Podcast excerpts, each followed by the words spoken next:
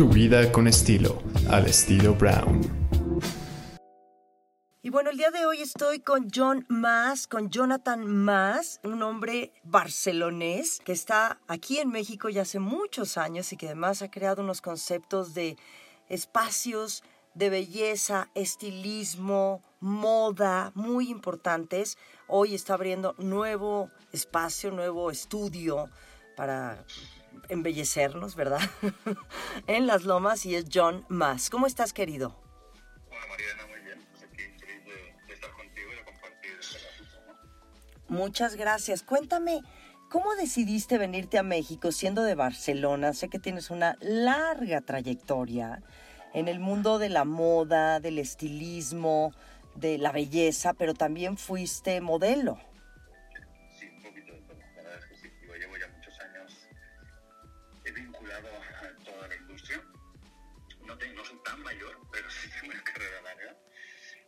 Fue? Pues la verdad es que sea, el, venir a México fue de una forma muy casual, muy fortuita. O sea, nunca lo había, y más a la corta edad que llegué, ¿no? O sea, tenía otro tipo de planes y más dedicándome, como repito, a la industria de la moda. La idea era Barcelona, una gran capital de moda, pero irme pues, a otra mayor, ¿no? En mis planes estaba París o estaba Milán, o incluso estaba ya tonteando con, con Nueva York, ¿no? Y bueno, eh, llegó, llegó México a mi vida. Eh, decidí venirme de vacaciones, y, en fin, visitar amigos y tal. No conocía el país. Y cuando llegué, la verdad es que me sorprendió, me sorprendió para bien. Tenía un concepto de México bueno, pero muy errado a la, ¿no? Eh, a la realidad. Y cuando llego y veo esto, pues fue amor a primera vista. Sí, qué bien. Entonces me, alargué, me, me, quedé, me quedé, alargué un poquito, estuve un año primero, con apoyo de mi papá, obviamente en aquella época, hasta que papá me dijo, bueno, se acabó tu beca. y fue cuando dije, pues bueno, decidí quedarme, quedarme yo por sí solo, ya es una relación de 17 años que llevo en el país, y feliz, la verdad es que obviamente más que feliz, ¿no? Oye, y bueno, Y el, o sea que el tema de la moda, desde luego que tuvo muchísimo que ver en, en tu tema de, de tu make-up artist, porque eres estilista y eres make-up artist. Y eres una gente, la verdad, muy innovadora. Yo siento que tu concepto de verdad es un concepto muy, muy vanguardista, que pues en México tal vez, digo, no es que haga de menos a los, a los espacios de belleza en México, pero sí has venido como a implementar también todo un estilo que traes mucho de tu influencia, de tu nacionalidad y desde todo, desde luego, de, pues, de toda tu, tu carrera, ¿no? Claro, sí, por supuesto, como tú bien dices, digo, eh, no es, o sea, es, simplemente diferente, es una un enfoque diferente, ¿no? del mismo rubro, tal vez. Eh, no es ni mejor ni peor, simplemente es poder ofrecer otra visión, ¿no? Hay gente, hay gente para todo, como yo digo siempre, ¿no? Con mis colegas, ¿no? Hay otros empresarios de la industria, hay para todo el mundo, evidentemente. Y hay gente, ¿no? Pues que busca un estilo, al igual, ¿no? Una forma, incluso una forma de, de, experiencia, ¿no? No solo el resultado, sino todo el proceso, que es donde yo me enfoco. Eh, mis empresas siempre buscan eso, ¿no? que el momento que entras en la puerta y tú lo has vivido, que ya te mueva algo, ¿no? Y entonces a partir de ahí el poder sentarme contigo, el platicar, el ver tus deseos, tus inquietudes, ¿no? ¿Qué, estás buscando? Porque muchas veces llegamos al estilista y no sabemos explicarnos, ¿no? O la típica pregunta que, que, yo obviamente está prohibido en mi equipo. ¿Qué quieres que te haga?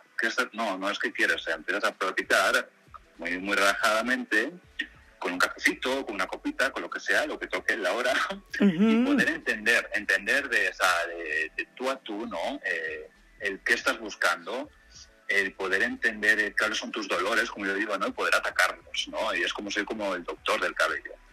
Eso por un lado, ese es el primer enfoque. El segundo es la experiencia. Oye, me encanta que seas el doctor del cabello, ¿eh? La verdad es que está increíble, porque además a veces, retomando un poquito esto, a veces dices, ¿qué hago con mi cabello? ¿Qué hago con mi pelo?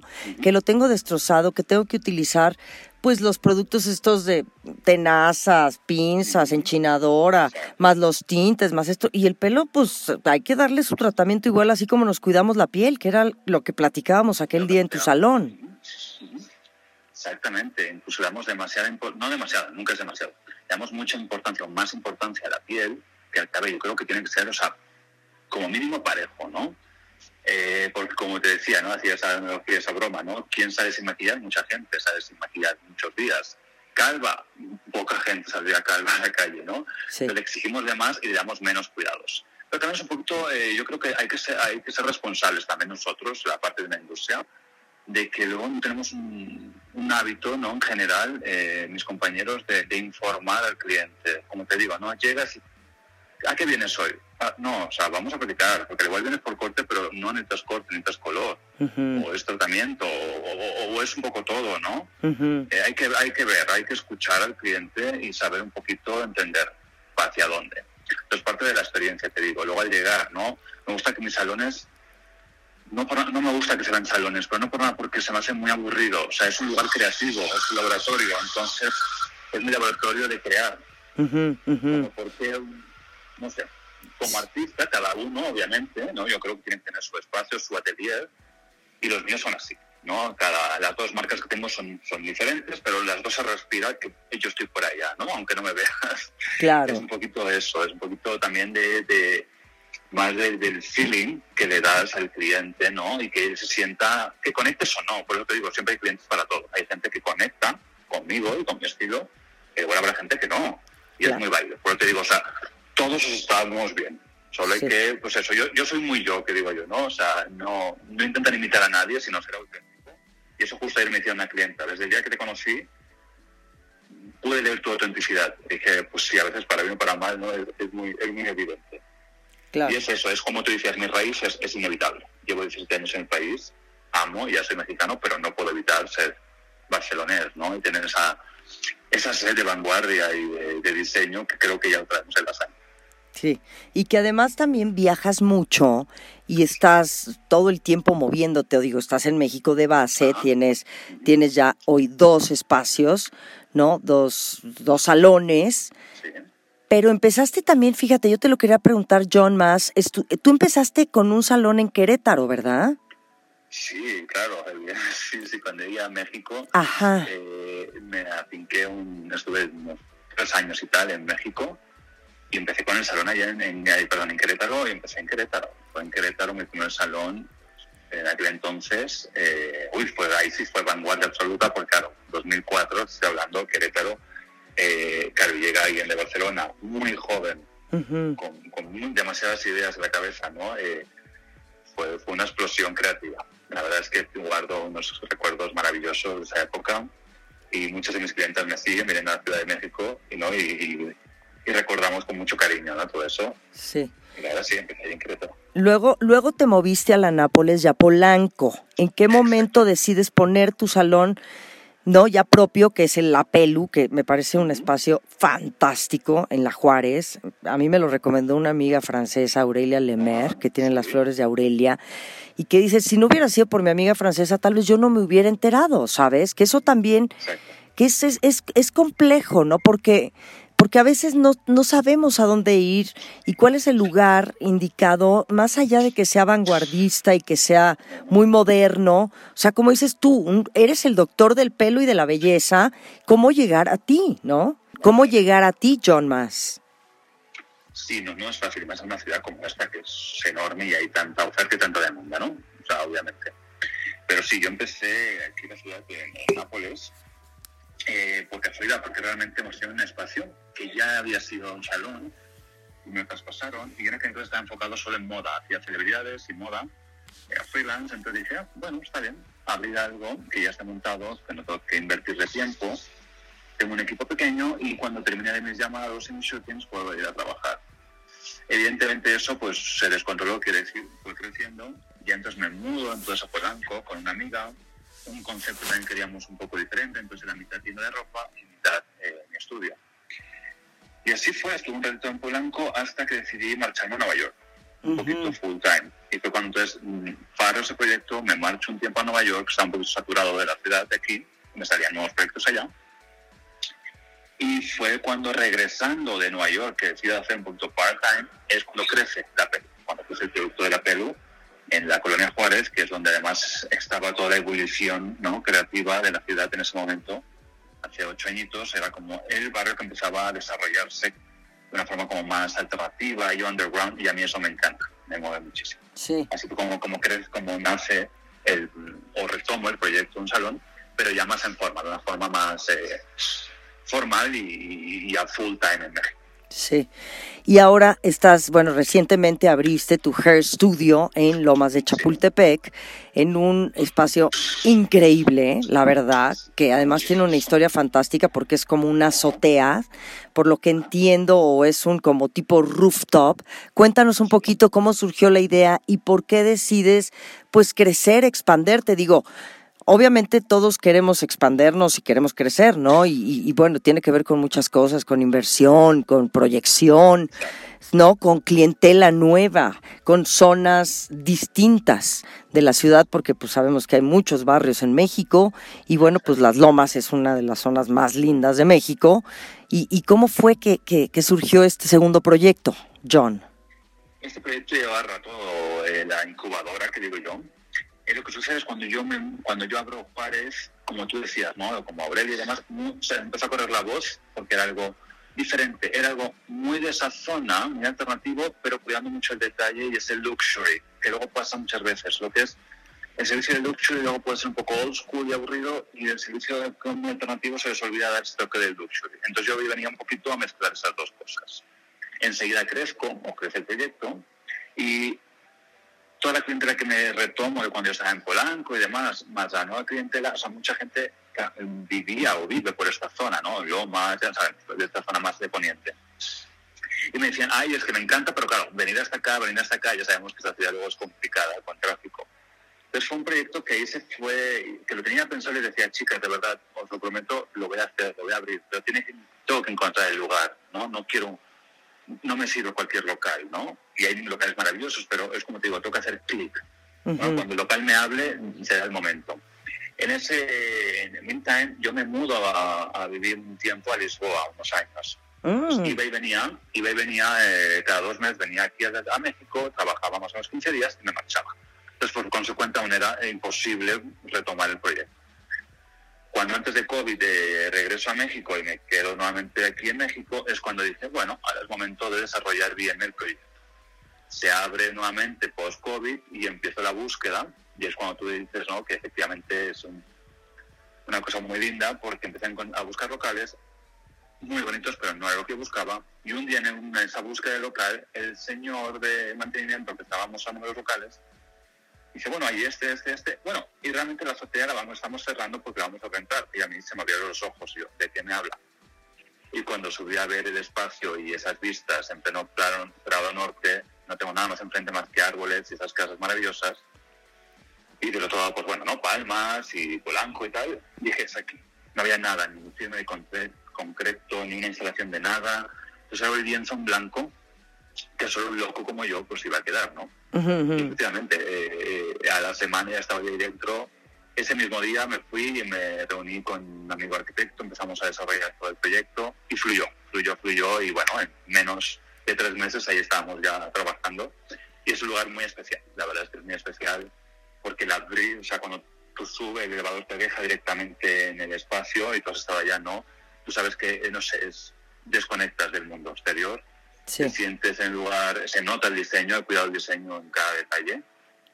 De una forma también, pero tampoco no agobiante, no es abrumador, ¿no? Es un diseño que creo que te deja fluir muy bien y se adapta muy bien a cada uno, ¿no? Entonces te estás, estás cuidando de ti, estamos cuidando de tu cabello y tú estás relajada. Claro, está lindo, de, de verdad es un espacio bien bonito y muy especial y si te desconectas, es como un oasis de bienestar de, de, apapacho, ¿no? De decir, a ver, ¿qué necesito?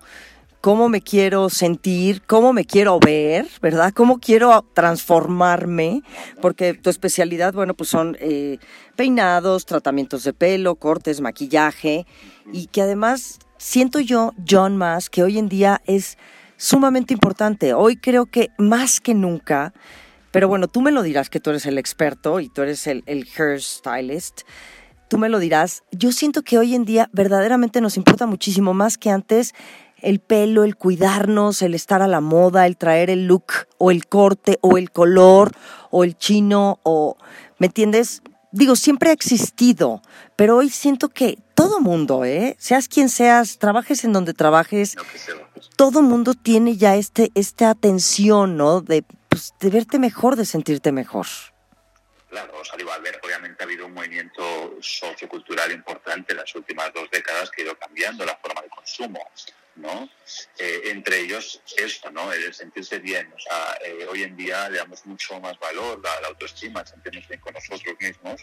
Luego también tenemos el otro factor, redes sociales y demás, estamos expuestos constantemente, ¿no? Antes nuestro círculo era mucho más chiquito, hoy en día nuestro círculo, aunque sea chiquito, visualmente es amplio, ¿no? O sea, la globalización digital viene a, a consumir también eso de una forma muy diferente a lo que hacíamos antes. Y eso, por suerte, la parte positiva de todo eso es, es el, el, mimarte más, el cuidarte, el, el, querer, ¿no? Verte mejor. Luego ya COVID, nos encerramos. Además. Y cuando nos vemos al espejo dices, no, pues ahora sí es importante eso, ¿no? No, al igual subestimabas esa parte más frívola dices, no, no es frivolidad, es salud mental, ¿no? Claro. Entonces, eso, eso vino realmente a que cuando salimos otra vez a la calle decías, no, no me quiero volver a ver así.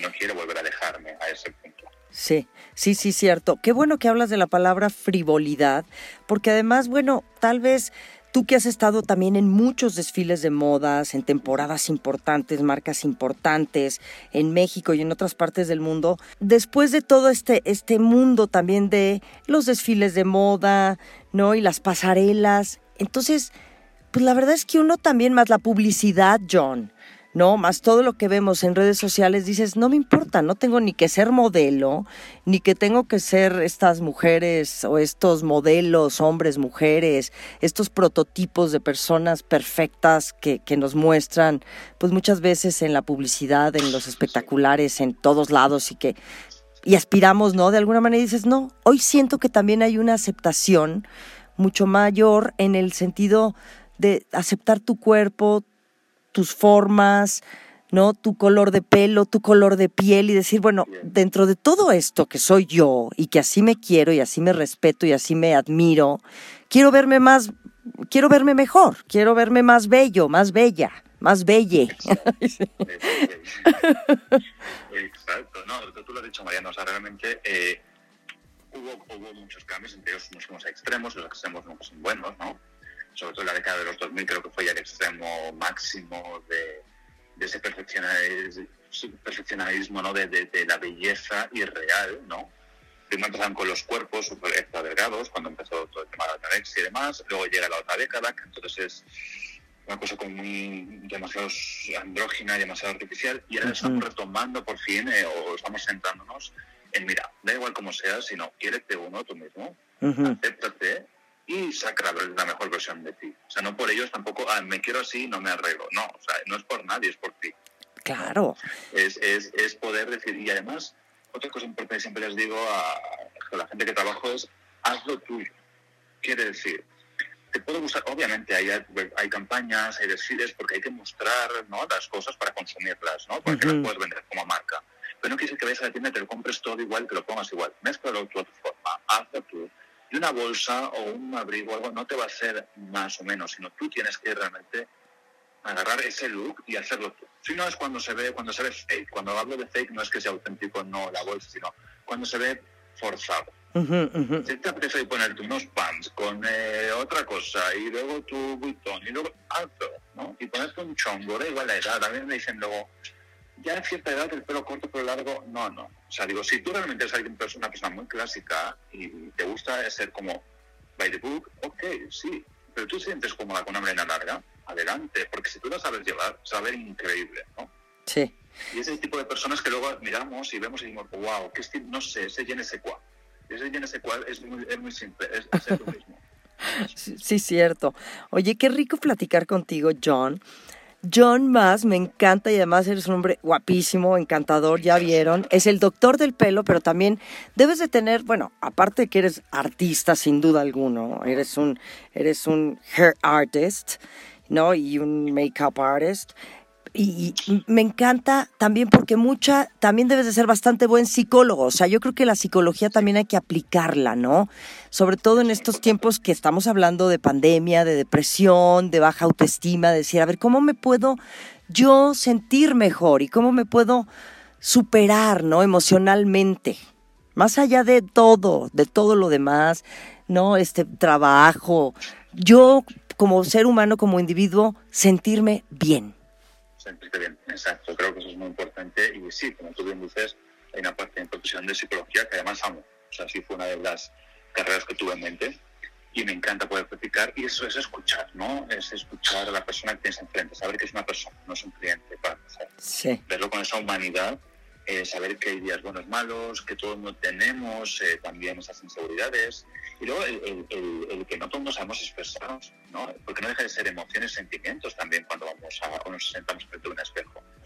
¿no? Y esos miedos. Entonces, saber leer muy bien las personas para poder, como tú bien dices, hacer un buen diagnóstico como doctor y dar el tratamiento adecuado, ¿no? Un doctor te va a decir, ah, pues te voy a operar, no te voy a operar, tiene que ser ese tratamiento, esta pastilla o esta dieta. Pues lo mismo pasa con nosotros o conmigo, ¿no? Eh, yo te escucho, analizo, veo cuáles son mis herramientas, ¿no? mentalmente hablando, mis técnicas, mis productos, mis procesos, y entonces, con un diagnóstico en mano, ofrezco una serie de procesos, ¿no? Y ya tú y yo vamos a hablar y obviamente tú tienes la última palabra como, como un paciente. Es de la misma forma, es, eh, solo que en este caso además le pongo arte. Claro. Qué bien, John. Me encanta hablar contigo. Te felicito muchísimo. ¿Dónde está John Mass Hair Studio? ¿Nos puedes dar la dirección de este nuevo espacio fantástico en Lomas de Sí, Chapultepec? Estamos en Prado Norte 470, en el quinto piso. Es Muy el bien. piso, entonces Prado Norte 470. ¿Nos puedes compartir redes sociales, el teléfono donde la gente pueda hacer sus citas, ir a visitar al mejor hairstylist de México? Es John Mass. Sin duda se los digo. Eh, yo he llegado ahí con problemas de, de look. Ahora que me corté el pelo, de veras, que dices, híjole, la transformación absoluta y tú realmente me has llevado de la mano tan bonito y tan bien y me he sentido tan cómoda, en serio, y guapa y segura y no, eres eres una maravilla, John Mass, de verdad, gracias. No me digas.